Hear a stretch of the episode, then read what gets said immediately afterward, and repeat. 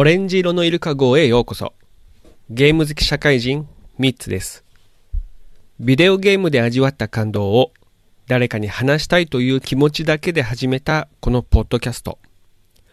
名もなきゲーム好き社会人が独断と偏見で選んだ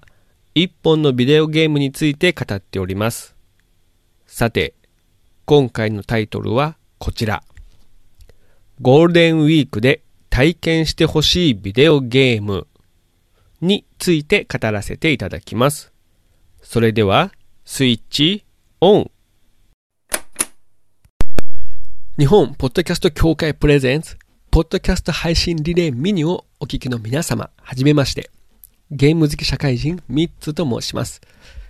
ゲームで味わった感動を誰かに話したかったんですが、まあ、話す相手がいなくて、勢いだけで始めたポッドキャスト番組でございます。今年の2月で2年目に突入いたしました。えーさて、この配信リレーミニでは、え3種類のテーマが掲げられておりまして、え1つは音声配信、ラジオ、ポッドキャスト。もう1つはゴールデンウィーク。そして最後の1つは新しいチャレンジということで、この番組では、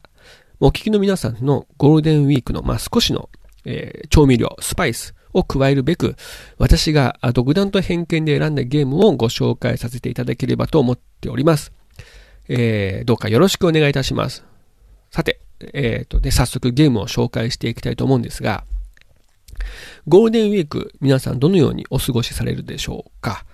えー例えばですね、一人で、まあ、旅行に行かれる方もいらっしゃると思うんですよね。まあ、旅行に行かれる方もいらっしゃると思うんですが、まあ、その中でも特に一人でね、行かれる方は、えー移動時間だったり、何かの待ち時間だったりとかですね、ちょっとしたこの隙間時間があると思うんですよね。まあその隙間時間もやっぱりその旅行の醍醐味ではあるんですけども、そこにちょっとゲームを入れていただいて、よりこう、えー豊かな、え旅行にしていただければなと思っておりまして、一つはですね、A Space for the Unbound っていう、心に咲く花っていうですね、えっ、と、ちょっと、え、英語名は発音が合ってるかちょっとわからないんですが、えー心に咲く花というですね、えーゲームがございまして、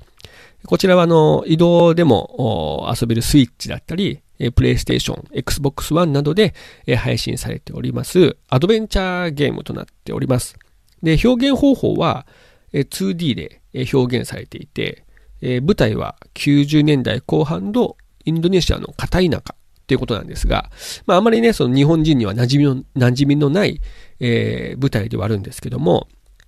ただその、えー主人公であるね、少年少女たちは、えー高校3年生ということで、やっぱこうね、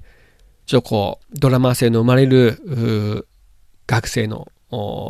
時代、時期。で、彼らはですね、その、えっ、と、人の心の中に、こう飛び込む、まあ、こう、心の中を見れ見れるっていうのかな、えー能力を持っていまして、で、そこでの人の心の深くにある、えー、モヤモヤをですね、解決していきながら、えー物語が進んでいくっていうゲームで、あの、ストーリーは、あの、非常にこうね、こう、じんとくるものですので、最後まで遊んでいただいて、旅行の思い出とゲームの思い出、一緒にね、体験していただければなと思っております。で、もう一つは、えー、Goodbye World っていうですね、こちらもあの、アドベンチャーゲームになっています。えースイッチとか、あの、PC で配信されていまして、えーこちらは、えっ、と、ゲームの専門学校に、で出会った、えーある二人のですね、えー女性、まあ当時は少女かもしれないですけどね、女性で、で、卒業後に、こう、ゲーム会社を立ち上げて、あの、二人がね、立ち上げて、で、そこでのお話になったりするんですが、えー物語そのもの、あとゲーム時間そのものはですね、プレイ時間そのものは非常にコンパクトな、あーま、ほんと数時間で、数時間、まあ、3時間、早い人はもう2時間で行ってしまうかもしれませんね。それぐらいのコンパクトさなんですけれども、こうね、じんとくる。で、間間に、これチャプター式で、えー第何話みたいな形で物語が進んでいくんですが、そのチャプターとチャプターの間にですね、アクションゲームがあーありまして、あの出てくるんですよ。で、このアクションゲームがなかなかね、難しい、難易度の高い、ゲームだったりするんですよね。操作性がね、なかなか なかなかの操作性で、で、その、まあ、ゲームをもちろんね、えー、な、なんでこのゲームかなと思いながら、こう進めていただければいいかなと思っております。ぜひ遊んでいただければなと思っております。で、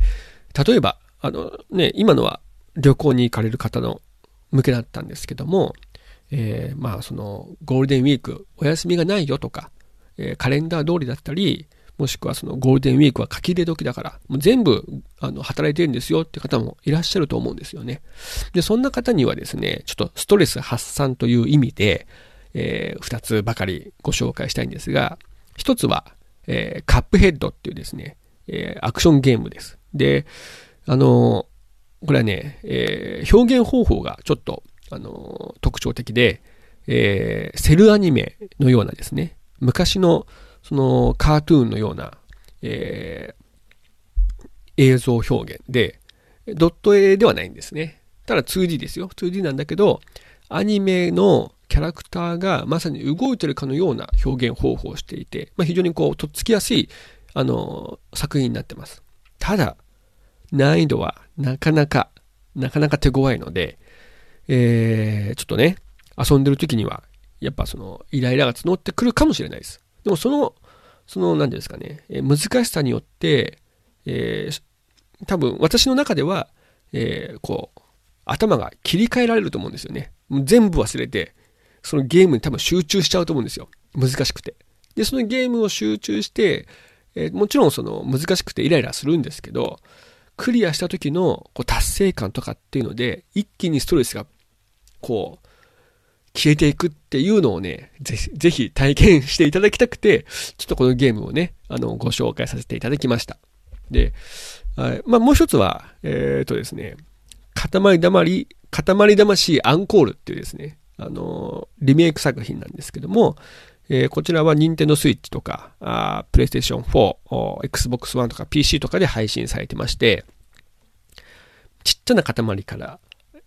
周りに転がって散らばっているですね、もの、アイテムをですね、巻き込んでいって、どんどんどんどん大きくしていきます。それは、えー、街だったり、最初はね、空き缶だったりとか、ね、ゴミ箱だったり、自動販売機、人だったり、えー、建物だったり、大きな観覧車だったりっていうふうにね、どんどんどんどん大きくしていくんですよ。で、目標の大きさがこう、設定されているので、その目標にね、えー、目指して大きくしていくんですけど、まあそれがね、やっぱりこう、何でもかんでもガチャガチャガチャガチャってこうくっつくことによって、少しね、ストレスの発散になるんじゃないかなと思っております。あの、カップヘッドほど難しいものではなくて、あの、非常にね、優しいゲームですので、その点も、あの、えー、疲れた心を癒してくれるんじゃないかなと思っております。これはね、あの、6月に、えっ、ー、と、みんな大好き塊魂っていうですね、えー、これもリマスター作品なんですけども、の先が出ますので、その、まあ、なんていうのかな、あ準備運動のためにも、あ準備運動にも、えー、おすすめのゲームとなっております。あとは、まあ、こう、旅行に行ったりとかする方、お仕事の方、あとは、えー、何もしないっていう方もいらっしゃると思うんですよね。休みの日は、もう家でじっくり、ゆっくり過ごしますという方もいらっしゃると思うんですが、まあ、そんな方向けには、えぜひ、その、ね、せっかくの長期休暇だったりとか、お休みの間を取ってですね、異世界を冒険していただきたいなと思ってまして、えこちらはね、RPG をちょっと選択しました。で、一つは、ドラゴンクエスト 11S ですね。あの、ドラゴンクエスト11ちょっと好きだったもんですから、これ紹介したいと思うんですが、あの、いろんなあゲームプラットフォームで遊べますので、えっ、ー、と、ドラゴンクエスト 11S で、舞台は、まあ、あの、皆さん知ってると思いますけども、このドラゴンクエストの現在のナンバリングの最新タイトルとなってまして、えー、こう命のね、大樹に生み出されたロトゼタシアっていう世界が、あ舞台となっております。で、この、最初はですね、まあ自分がまあ勇者だよっていうのをこうまあ知りつつも、まあ、ゲーム始めるんですけど、えー、実は、あお城に行ったら、こう勇者とは悪魔の子であるっていうことで、えー、なんとね、あの、せっかく行ったお城から逃げ出すところからこう始まります。でこれもね、えー、なかなかその、ドラゴンクエストの世界で、かつ、えー、今だと、この今のね、S だと 3D で表現された世界観が美しくて、えー、どっぷりとハマって、えー、遊べると思ってますので、こちらもちょっと体験していただきたいなと思ってます。で、もう一つは、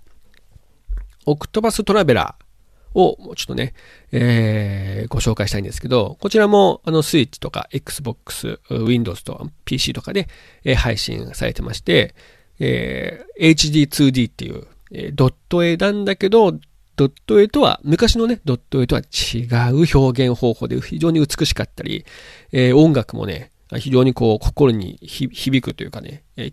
記憶に残るような音楽が使われている作品でして、えー、8人の、え、主人公がああって、8人それぞれのお話を体験することができるゲームです。で、え、8人それぞれですね、え、いるんですが、1回のゲームでみんなの物語を遊べるっていうのもね、えー、ちょっと一つ、あの、手軽感があるんじゃないかなと思っております。ただ、あの、二つとも、こう、遊ぶプレイ時間は、それ相当の時間が必要となってますので、こうどっぷりね、はか、あの、はまって遊んでいただきたいなと思っております。さて、えー、まあ、この、ね、えー、配信リレー、えー、で、ゲームに興味ない方もいらっしゃると思うんですよ。そんな方には、私からそのゲームに関わる、関する映画をね、ちょっと紹介したくて、えっ、ー、と、もうちょっと時間がないんですけども、ザザザザザと、えー、紹介したいんですが、一つは、えレディープレイヤー1っていうね、スティーブン・スピルバーグ監督の映画ですね。これ2018年、え日本で公開されてますけども、この VR 世界で、こうね、あの、皆さん、あの、現実逃避をしている世界に、その VL 世界に隠されたお宝が、なんと、こう、公開されて、で、そのお宝をね、えっ、ー、と、取ると、えー、5000億ドル。ね。5000億ドルの、こう、遺産が、まあ、これあの、プログラマーが死んでしまって、で、そのプログラマーの遺産がね、5000億ドルありますと。で、その鍵をね、まあ、その、手に入れたら、えー、5000億ドル、えー、授与しますよっていうね、こう、ゲーム、イベントが開催されていて、まあ、そのイベントを軸にですね、いろいろなこう出来事が起こるっていう作品なんですけども、えっ、ー、と、作品の中にはいろいろな日本でのそのアニメだったりゲームだったりっていうのが出てきますので、これもちょっとね、おすすめだったりします。あとはね、えっ、ー、と、まあ、ジュマンジっていうですね、2018年に公開された、あの、ジェイク・カスダン監督の、えー、映画。ね、もともとあの、95年に、1995年に、えー、ジュマンジっていうその、すごろくのアナログゲームでのね、えー、あの、こう、不思議な物語のですね、えー、映画が出たんですけども、その続編で、えー、今度は、えー、カートリッジ、ね、ロムカセットを舞台にですね、えー、まあ、そこに転生っていうかね、あの、引き込まれてしまって、その、ロムカセットのゲームの中でのお話が、こう、展開されます。こちらも、あの、ちょっとなかなかね、面白い、えー、作品ですね。なっております。あとはですね、えー、ピクセルっていうですね、あの、作品なんかも、えー、おすすめですし、えー、あとはさ、あの、ちょっとこれはね、邦画になってしまうんですが、ファイナルファンタジー12、あ、14っていう、光のお父さんっていうね、えー、劇場版のやつが出てますので、こちらもおすすめです。最近ではね、フリーガイっていうですね、作品なんかも、これあの、モブキャラが主人公になっていて、えー、彼らが活躍する作品になってます。非常に面白いね。まあ、ど、どれも、まあ、エンタメ要素の強いゲームとなっておりますので、えー、ご興味あればあ、ぜひ触ってみていただければなと思っております。さて、いつもと違う形で語っておりますが、ご興味持っていただけたでしょうか？えありがとうございます。この番組については、Twitter、ハッシュタグ、おレールで検索いただければと思います。お次は、モグタンさんたちによるネハンラジオです。配信リレー見に最後までお楽しみください。ゲーム好き社会人3つでした。スイッチオフ。